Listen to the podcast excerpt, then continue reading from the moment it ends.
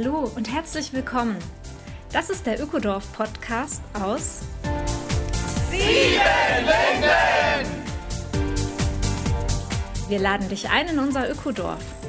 Hier leben 150 Menschen seit über 20 Jahren nachhaltig und gemeinschaftlich zusammen. Ein gutes Leben, eine gesunde Zukunft ist ganz real möglich. Lass dich anstecken. Mein Name ist Simone Britsch und ich wohne hier.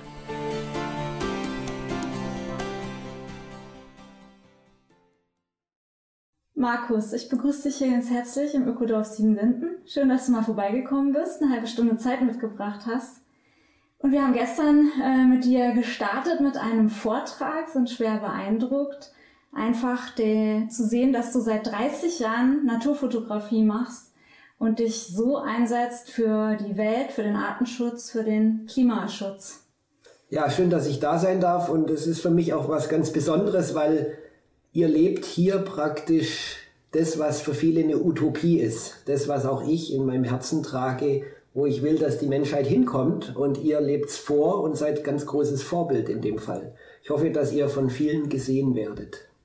Ja, du, das hoffen wir gegenseitig auch. Also du machst ja gerade deine Tour 50 Jahre Greenpeace und bist mit dem Vortrag Die Welt im Wandel unterwegs. Du bist jemand, der unglaublich viel vor Menschenmengen spricht und wir waren ganz glücklich, dass du hier ins kleine Siebenlinden jetzt mal gekommen bist. Ja, vielleicht magst du mal ein bisschen erzählen zu deiner äh, momentanen Aussage, die Welt im Blick, die ja wirklich sich sehr um den Klimawandel auch dreht. Also was ist gerade deine Message?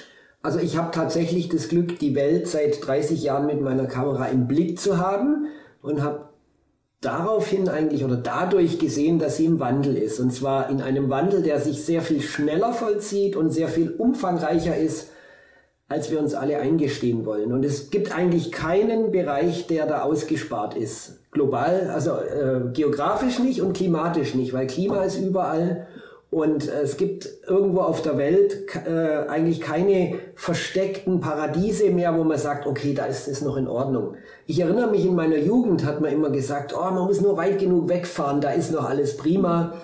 Und wir wissen heute, dass es eben nicht mehr so ist, weil die Probleme, die wir haben, sind global und das merken wir eigentlich in allen Lebenslagen.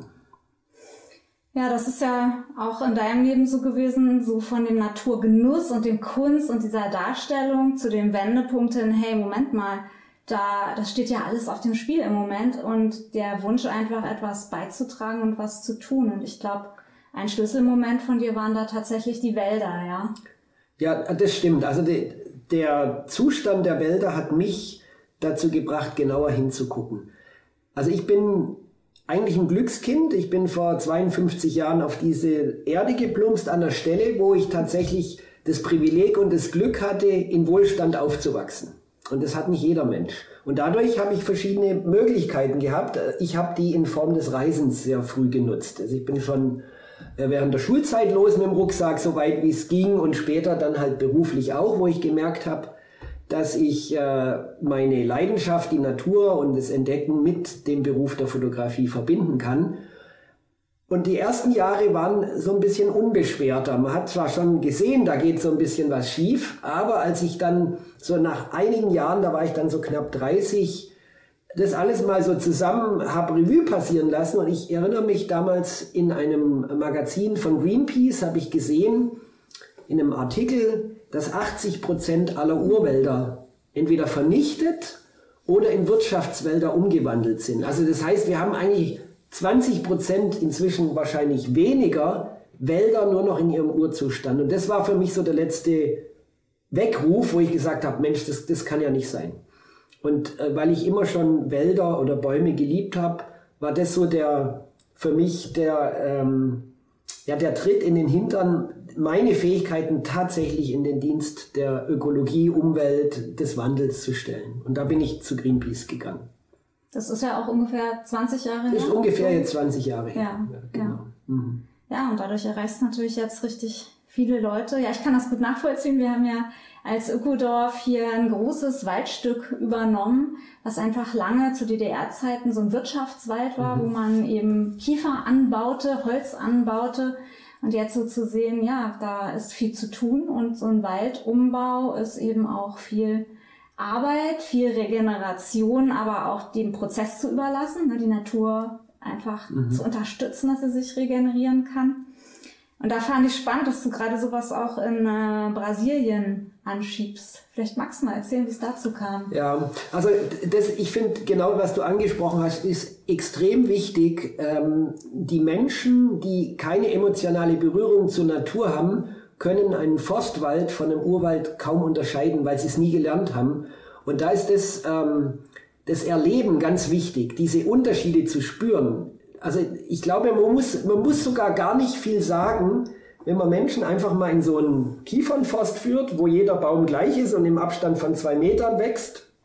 Und dann lässt man mal den Menschen in einen Urwald, wo es tatsächlich mhm. zwischen den Bäumen Distanz gibt, wo auf dem Boden Pilze wachsen, wo Bäume quer liegen. Also ich glaube, man spürt sofort, ohne dass man da einen Lehrer braucht, der einem das erklärt, dass das ein großer Unterschied ist. Und das finde ich sehr wichtig und es ist auch toll, dass ihr das hier in eurem Rahmen anbietet, den Leuten auch zeigt, was die Unterschiede sind. Und das versuche ich halt auch in meiner Arbeit und ähm, in Bezug auf meinen eigenen Lebenskreis habe ich das Glück gehabt, vor ungefähr zehn Jahren meine Frau Juliana kennenzulernen in Brasilien, als ich mit der Arbeit, praktisch mit dem Fotoauftrag, dorthin kam an den ähm, brasilianischen Küstenregenwald in Mata Atlantica, der ähnlich wie hier in Deutschland in seiner Urform kaum noch existiert. Hier, Deutschland wäre ja wären wir Menschen viel weniger oder würden anders leben, fast komplett mit Buchenwäldern überzogen, besonders im flachen Land. Und die Mata Atlantica, die hat sich als in ihrer Urform früher über Millionen Hektar die komplette äh, Küste kan Kanadas, Quatsch, Brasiliens entlanggezogen. Und die, Brasilien ist 24 mal so groß wie Deutschland, also das waren riesige Flächen. Und von denen sind heute vielleicht noch 7, 8 Prozent da. Und die sind zerstückelt in kleine Teile. Und da ich jetzt praktisch das Glück habe, im Tropenwald zu leben mit meiner Frau, weil meine Frau eine äh, Kakaofarm hat, da habe ich die Problematik aus der Sicht des Tropenwaldes gesehen. Also so die aus der deutschen Sicht kannte ich es schon. Und in Brasilien ist die Situation ähnlich, es ist halt ein anderes Ökosystem. Auch da gibt es sehr viel Zersiedelung. Und wir haben aber das Glück, dass wir in der Region der Kakaoküste, also da, wo die Grundform der Schokolade herkommt, über Jahrhunderte der Anbau relativ naturnah war. Das heißt, man hat nicht jetzt wie beim Soja oder bei Rinderweiden erstmal die Wälder komplett weggehauen, sondern man nutzt Teile des Waldes als Schattenbäume. Wir haben also in unseren Plantagen, wie ich sie doch auch nenne, große alte Bäume stehen, die den kleineren Kakaobäumchen Schatten geben. Das heißt, man kann, wenn man dann noch auf Chemikalien verzichtet, praktisch fast komplett mit dem natürlichen Kreislauf arbeiten, um den Rohstoff für Schokolade zu kriegen. Und das ist etwas, was wir einerseits mit unserer kleinen Naturschutzorganisation machen, aber auch im kommerziellen Sinne mit meiner Frau auf ihrer Farm, dass wir versuchen, diese alte Tradition des natürlichen Anbaus zu bewahren, auch weiterzutragen, dass es auch wieder mehr Menschen machen. Also, weil auch dort hat der eine oder andere natürlich mit Chemikalien angefangen was sich aber als nicht besonders toll erwiesen hat. Wir haben da ganz große Probleme mit eingeschleppten Pilzen. Dann der Klimawandel, der praktisch diese Ausgewogenheit zwischen Sonnen- und Regentage völlig durcheinander bringt. Und der Weg zurück zu den ursprünglichen artenreichen Wäldern, das ist einfach der richtige, weil die Wälder sind halt auch stabil gegen äußere Einflüsse. Okay, es geht also darum, sozusagen die menschliche Nutzung und die Natur zu harmonisieren dort genau. und den Menschen ein Auskommen zu verschaffen, die dort leben, aber auch wieder zurückzugehen Richtung Regenwald. Ja, ja was ist denn für dich so die Außenwirkung auch von kleinen Projekten wie Sieben Linden, von, von deinem brasilianischen ähm, Heimatprojekt sozusagen? Es ist in der Tat so, dass das für mich, das ist mein Ökodorf da in Brasilien, mhm. mein persönliche, meine Utopie, wo ich das leben kann, was mhm. ich, was ich in meiner Arbeit immer propagiere. Mhm. Und es tut unheimlich gut. Auch wenn wir jetzt in Brasilien weit von dem weg sind, noch im, im Alltag, was ihr tatsächlich betreibt. Gut, Wärmedämmung brauchen wir in Brasilien nicht, wir haben es nicht kalt. Aber äh, gerade äh, Nahrung und so weiter, da, ist es, da muss man sehr behutsam vorgehen. Menschen, die eben da auch nicht so den Zugang haben bisher. Aber es, auch da kann man ganz viel bewegen, indem man Dinge vorlebt. Und ähm, es gibt zwei Ebenen für mich. Ich glaube, wir brauchen Ökodörfer mehr und mehr. Wir brauchen auch Projekte, wie ich sie mache, mehr und mehr, weil die zwar allein die Welt jeweils nicht retten, aber zum einen sind sie Kraftquellen für die Leute, die sie betreiben und dann die praktisch die Botschaft nach außen tragen. Und zum anderen multipliziert sich ja die Kraft. Mhm. Und äh, das finde ich hier so toll bei euch, dass ihr tatsächlich die Leute einladet zu euch und zeigt, was ihr macht. Das ist ganz wichtig. Also, dass ihr euch nicht einigelt und sagt, der Rest der Welt ist uns egal, sondern mit der klaren Botschaft, hey, schaut mal, wäre denn das, was wir machen, nicht das Richtige? So mache ich es im Prinzip jetzt mit meinem Projekt auch, dass ich sage, guck mal, wir befrieden Ökologie und Ökonomie. Das könnte beim Kaffee auch funktionieren und bei vielen anderen Dingen. Inspiriert euch doch bei uns. Trotzdem glaube ich, dass es nicht ausreicht. Also wenn wir zwar jetzt mal symbolisch uns runterbrechen auf alle die, die bereit sind, die Welt zu retten, dann reicht es nicht, wenn du ein Ökodorf baust und ich äh, einen Regenwald in, an einer Stelle in Brasilien aufforste. Man, man, man erreicht eben nur eine bestimmte Anzahl Menschen. Auch wenn wir jetzt tausend oder hunderttausend äh, Projekte mhm. sind, man muss an die Hebel ran, wo man gesellschaftlich großflächig was verändern kann. Und das ist bei uns zum Glück noch in einer halbwegs funktionierenden Demokratie eben die Gesetzgebung, die unsere Regeln machen, dass es ganz großflächig auch in die richtige Richtung geht. Und wenn man oben in der Politik Druck macht und selber in irgendwelchen Graswurzelbewegungen tätig ist, ich glaube, dieses, diese Zweiteilung, die macht es dann die, dann die Gesellschaft zum Bewegen, bringt hoffentlich.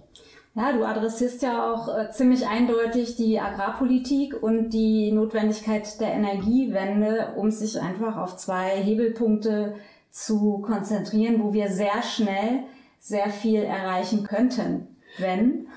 genau. Also was ich gelernt habe im Laufe der Zeit, Dogmatismus bringt nichts, die reine Lehre. Also wir beide sitzen hier und wir wissen ganz genau, was gut und was schlecht ist für die Erde. Mhm. Und zum einen halte ich mich persönlich schon nicht 100% dran, kann ich gar nicht in meinem Umfeld. Und zum anderen wäre es nicht, es wäre nicht gesund, äh, je, den Leuten zu viel aufzubürden, wo letztendlich nur verschreckt und, sie, und dann praktisch auch so eine Trotzhaltung eingeht. Ich habe für mich selber gelernt, dass ich mich da einsetzen möchte, wo die großen Hebel möglich sind. Und die großen Hebel sind nun mal weg von Öl, Kohle und Gas und anders Essen. Also das, das ist, wenn man das dann mal runterbricht, und äh, da brauche ich keinen wissenschaftlichen äh, Diskurs über, über Jahre, sondern das sind eigentlich ganz logische Dinge. Also wir, wir wissen, warum sich die Erde insgesamt erwärmt. Das ist eben durch die Verbrennung fossiler Brennstoffe. Und wenn wir das aufhören, dann hört das auch auf. Also das ist in, in 30 Sekunden erklärt. Und der entscheidende Punkt ist, dass wir, indem wir aufstehen, Widerstand leisten und sagen, nein, wir wollen das nicht mehr, mit möglichst vielen Leuten bekommen wir Wandel in die Gesellschaft rein. Das Problem ist, dass natürlich ganz viele überhaupt kein Interesse an dem Wandel haben. Und die machen den Diskurs so schwer und die arbeiten mit allen Tricks. Und wenn man einen, einen gewissen Anstand hat, ist man natürlich, gerade wenn man sich für eine solidarischere und ähm, ökologischere Gesellschaft einsetzt, dann kommt man ja nicht mit Lügen oder mit, mit sonstigen Dingen daher. Das heißt, man ist immer sehr bedacht darauf, die Wahrheit zu sagen und ganz korrekt vorzugehen. Und das kann aber die Gegenseite, der, die, die die Werte oftmals eben nicht teilt, das, das nutzen die aus. Zum einen, wenn man einen kleinen Fehler macht, steht man plötzlich im Shitstorm. Unsere momentane Kanzlerkandidatin der Grünen kann davon ein Lied singen. Also die anderen Kandidaten haben gleiche oder wesentlich mehr Fehler gemacht, aber weil sie ja für ein gewisses Weltbild steht, ist sie stärker dem ausgesetzt, weil, ähm, ja, weil das halt so ist. Warum das so ist, das begreife ich bis heute nicht, aber das scheint so zu sein. Und okay, du bist gerade natürlich auch so, ne? Wir sind mit äh, in der Politik mit vielen Lobbyisten und, und starken, stark ausgestatteten Gegnern beschäftigt. Und dennoch hat ja die Corona-Krise gezeigt, dass die Politik bei allem Gegenwind, wenn eine wissenschaftliche Meinung zum Allgemeinen gut erklärt wird, dann ist sie in der Lage zu handeln und sehr, sehr unbequeme und einschneidende Maßnahmen zu ergreifen.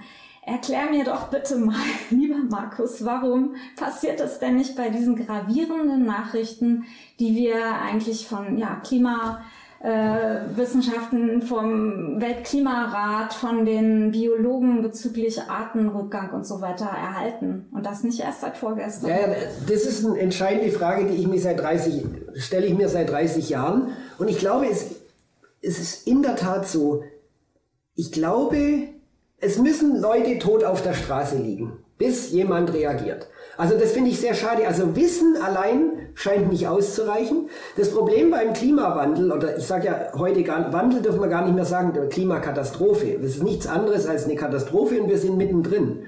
Klimawandel ist viel zu verharmlosen für das, das hätte man 1980 sagen können. Ähm, die Realität ist die, dass ähm, bei Corona tatsächlich die Politik gemerkt hat, wenn sie nichts tun, dann steigen die Tod, auch wenn viele Leute gar nicht dran glauben, was ja auch wieder gelenkt war, dass viele Leute nicht dran glauben, weil die Fake News, ich habe das interessant, also es gehört jetzt vielleicht nicht dazu, aber erst vorgestern habe ich gelesen, 64 Prozent aller Fake News über Corona in den USA kamen von nur zwölf Personen. Und das kann man sich praktisch auf jedes andere gesellschaftliche Thema über, ob das das Klima ist, ob das Flüchtlinge sind, ob das ähm, Black Lives Matter Themen sind, also alles, was mit sozialen, ökologischen, gesellschaftlichen Themen zu tun hat, es gibt Störfeuer. Und die sind immens erfolgreich. Das, das ist wie wenn man, äh, wenn ich in dieses Glas Wasser einen Tropfen Öl da reinschütte, ist das ganze Wasser mehr oder weniger stark belastet. Und jetzt tut diesen Tropfen Öl da mal wieder rausmachen. Das ist ein so viel höherer Aufwand. Und deswegen hat es die Gegenseite, die an Wandel, egal welcher Art, ob das auf menschlicher oder ökologischer Ebene ist, die haben es immer einfacher. Und diese Leute stehen natürlich auch um jeden Politiker rum seit 30 Jahren. Also ich weiß die Zahl ungefähr von den in den USA.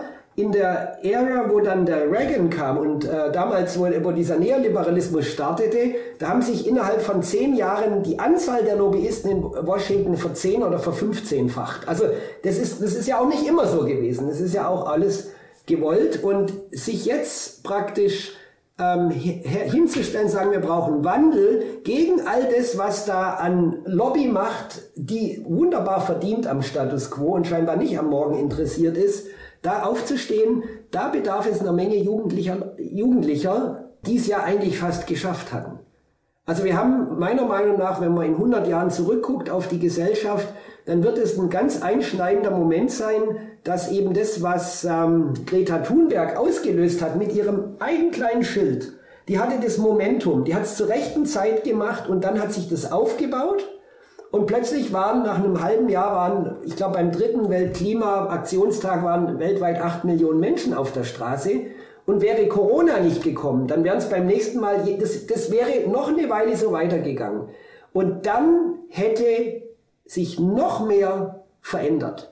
Dann kam aber Corona und hat das Momentum weggenommen. Aber, das muss man ganz klar sagen, trotzdem ist, hat sich was bewegt. Also die, dieses Thema ist bis weit in die Mitte der Gesellschaft gerückt durch das, was die jungen Menschen gemacht hat. Und ich finde umso wichtiger, dass jetzt nach Corona das ja auch nicht mehr ganz komplett weggehen wird, dass wir, dass wir dieses Momentum auf die gleiche Art, wenn wir es nicht mehr kriegen, aber auf eine andere Art weiterführen und den Druck aufrechterhalten. Und ich bin da wirklich sehr dankbar, dass die jungen Menschen das gemacht haben und auch weiterhin tun. Aber was ja so ein bisschen Ironie ist, und ähm, da wird jetzt mir vielleicht auch nicht jeder zustimmen, aber ich bin fest davon überzeugt, Corona hat natürlich auch mit diesen Themen komplett zu tun. Äh, ob das Virus jetzt aus einem äh, Büro oder äh, Büro Quatsch Labor in China entflohen ist oder tatsächlich, wie ich glaube, von der Tierart übertragen wurde, das ist in dem Fall eigentlich zweitrangig. Fakt ist, dass durch die immer größere Zersiedelung und Ausnutzung unserer natürlichen Lebensgrundlagen, also praktisch unberührter Wildnisgebiete, die ja all diese Dienstleistungen an uns bringen, dadurch, dass wir die immer weiter schwächen, äh, ist Corona auch ein Vorbote. Das wird nicht das letzte Virus sein, das uns ähm, hier über, über uns herfällt. Und ich gnade uns Gott, wenn das mal wirklich was Gefährliches wird. Also Corona ist noch harmlos in, zu, zu den Dingen, wo man weiß, die da in der Erde festsitzen. Allein was, was in den Permafrostböden seit Jahrtausenden, ja, Jahrmillionen gerade beim Auftauen ist, da möchte ich mir gar keine Gedanken drüber machen müssen. Aber das, damit werden wir uns beschäftigen müssen. Ja, ich teile deine Meinung. Also ich, ich beobachte auch seit äh, 25, 30 Jahren die Botschaften aus der Klimawissenschaft und aus der Ökologie. Und ich denke auch, dass das, was auf uns zurollt, vom Krisenformat her nochmal was ganz anderes ist als diese doch recht überschaubare Corona-Krise. Ja, und ich äh, selber bin tatsächlich, glaube ich, auch deswegen in Sieben Linden gelandet, um damit irgendwie innerlich umgehen zu können mhm, mhm. und nicht nur der Negativ-Message ausgesetzt zu sein, sondern an einem Ort zu sein, wo ich auch immer wieder auftanken kann mhm. und gleichzeitig aktiv bin.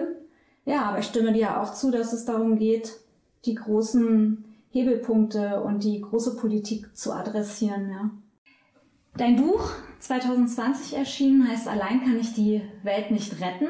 Was meinst du damit? Genauso wie es genauso wie es da steht. Allein kann ich die Welt nicht retten. Ich weiß, das ist eine gewisse Hybris, wenn ich sage, ich will die Welt retten, aber ich will's. Ich will, dass meine fünfjährige Tochter ein Leben in Würde haben kann. Wenn wir so weitermachen wie momentan, dann kann sie das nicht. Und das ist für mich ein unerträglicher Gedanke. Und dementsprechend bin ich auf der Suche nach Lösungen und versuche die auch mit anderen Menschen zu teilen. Ist auch falsch formuliert, weil die Lösungen sind alle da, wir kennen sie auch. Ich, ich bin praktisch dabei, die Leute zu motivieren, diese Lösungen anzunehmen und sagen, lass es uns doch tun. Würdest du dann sagen, dass dabei diese Zutat Gemeinschaft auch ein wichtiger, wichtiger Moment sein wird für unsere Zukunft? Die Gemeinschaft ist das A und O. Weil äh, alles, was wir machen, ist, äh, können wir nur gemeinschaftlich machen, also gemeinsam. Und das Wort Gemeinschaft, Gemeinwohl ist für mich auch die Lösung. Wir müssen weg von diesem endlosen Wachstum, dieser Neokapitalismus, der sich in den letzten 20, 30 Jahren ganz tief in den Planeten reingefressen hat und uns zu uns eigentlich zu seelenlosen Monstern machte, die eigentlich nur noch auf Konsum aus sind übertrieben gesagt, ohne jetzt jemand speziell äh, angreifen zu wollen. Wir brauchen eine ganz, wir brauchen einen Wandel, eine ganz andere Denkweise. Was sind wieder unsere Werte? Was ist tatsächlich wichtig? Und da ist die Gemeinschaft ist für mich äh, das A und O. Letztendlich ist euer, euer Dorf hier für mich ein Abbild der ganzen Welt. So will ich eigentlich, dass die Welt in der Zukunft ist. Natürlich haben wir global gesehen noch ganz andere Ebenen mit unterschiedlichen Kulturen, Religionen und, und, und ganz anderen Problemen in unterschiedlichen Klimazonen. Und wir haben auch, wir haben noch nie eine faire Welt gehabt und es wird auch immer Unterschiede geben. Wir werden immer äh, Leute haben, die privilegiert sind. Es werden wahrscheinlich auch noch sehr lange in erster Linie weiße Menschen sein. Äh, aber es, es gilt an allen Ecken und Enden da ähm, Gleichheit zu schaffen, gleiche Chancen ohne die Leute in dieses Schreckgespenst zu verfallen zu lassen, ja, ich, ich lasse mir doch nichts sagen. Also die einerseits Freiheit und Entfaltung erhalten, aber das Ganze in eine nachhaltige soziale Utopie zu bringen.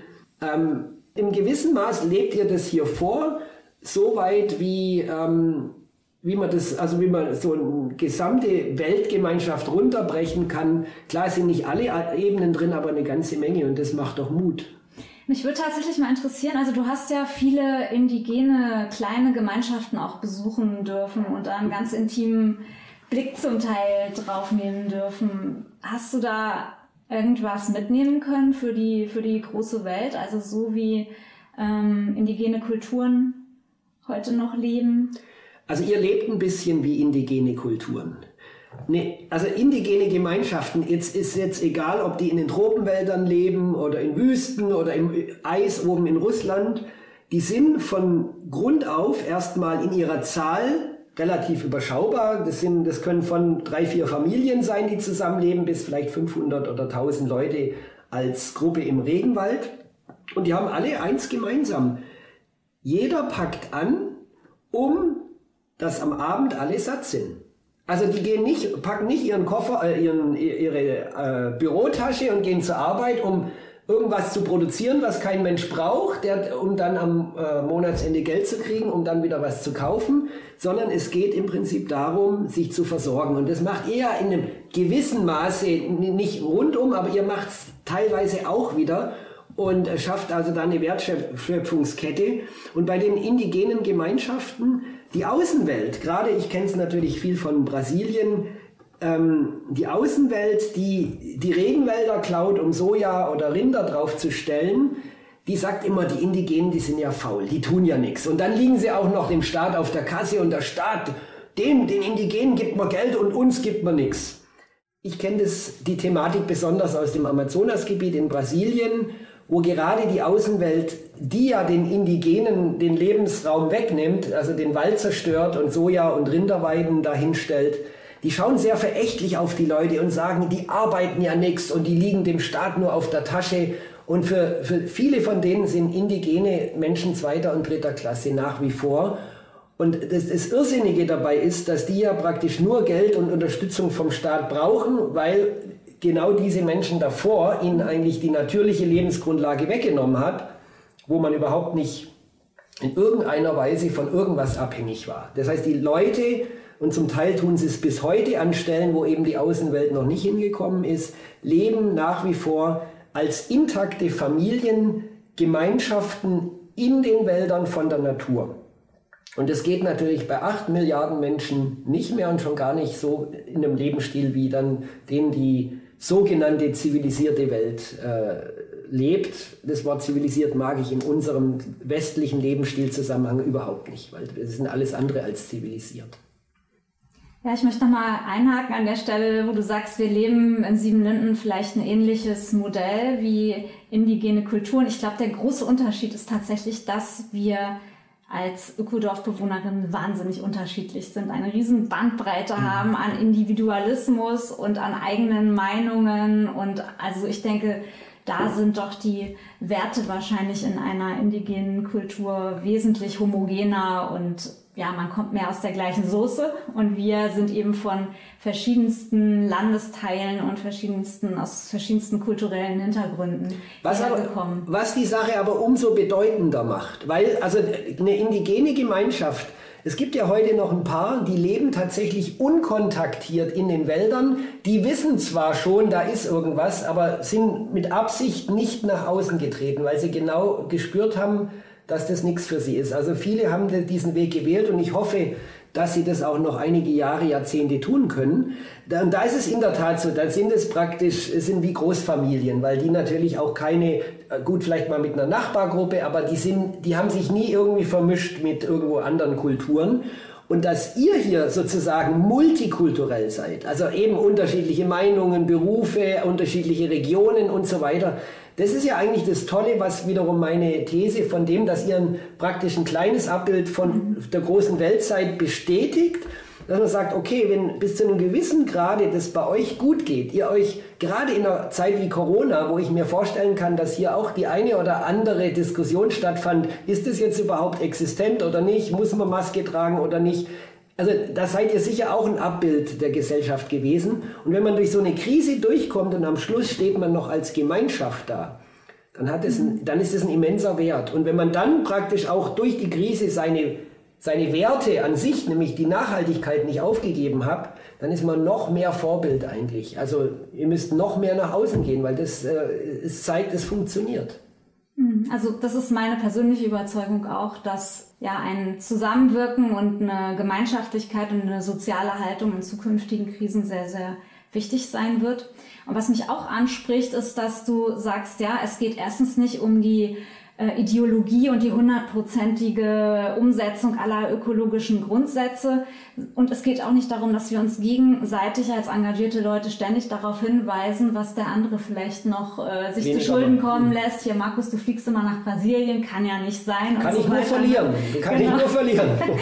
Sondern dass, ja, dass wir uns darauf konzentrieren, was uns wirklich verbindet, ja, als Ökobewegung, als ökologisch bewegte Leute und dann gemeinsam uns äh, in, in eine Richtung bewegen, wo die Politik dann irgendwann reagieren muss und uns auch gegenseitig stärken, oder? Als Menschen. Also das zum einen und dann ist es natürlich so, wenn wir nicht als wenn wir nicht unter uns bleiben wollen als ökologisch Interessierte, müssen wir natürlich aus unserer Blase raus in die große, weite Tiefe der Gesellschaft, wo es alle Facetten gibt, die es gibt. Und da gibt es ganz viele, die mögen wir nicht. Und es gibt auch sicherlich ganz viele, die können wir nie erreichen, weil das, da müssten wir so viel Kraft aufwenden und am Schluss hätten wir wahrscheinlich nichts erreicht.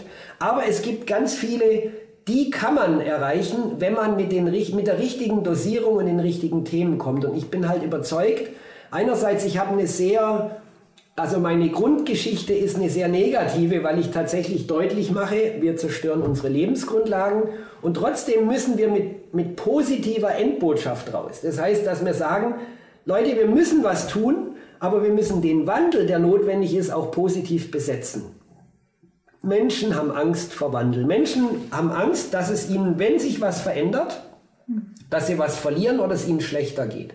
Und die wichtigste Aufgabe ist, glaube ich, für jeden ökologisch Interessierten, der sich dafür stark macht, dass unsere Kinder ähnlich gut leben können wie wir hier in unserer Region, auch noch in 30, 50 Jahren, dass wir sagen, der Wandel ist klasse, der ist spannend und der birgt ein tolles Leben und ist gar nicht mit irgendwelchen Urängsten verbunden, die, die müssen wir nicht haben. Also wir müssen schon, sagen wir mal, ein bisschen Mut muss dabei sein, aber, aber wir, wir, wir sollen eher mit Neugierde an die Sache rangehen und nicht mit äh, Depression und mit, mit Angst. Das funktioniert nicht. Das ist schwierig, also es ist nicht einfach, eine an sich negative Tatsache, dass der Planet praktisch momentan an allen Ecken und Enden Probleme hat, einerseits so zu verkaufen, dass die Leute den Ernst der Thematik wahrnehmen, ohne abzuschalten und dann aber mit einer positiven Botschaft sie in die Bewegung bringen. Das muss man richtig abwägen und das ist äh, schon, ich mache das jetzt viele Jahre,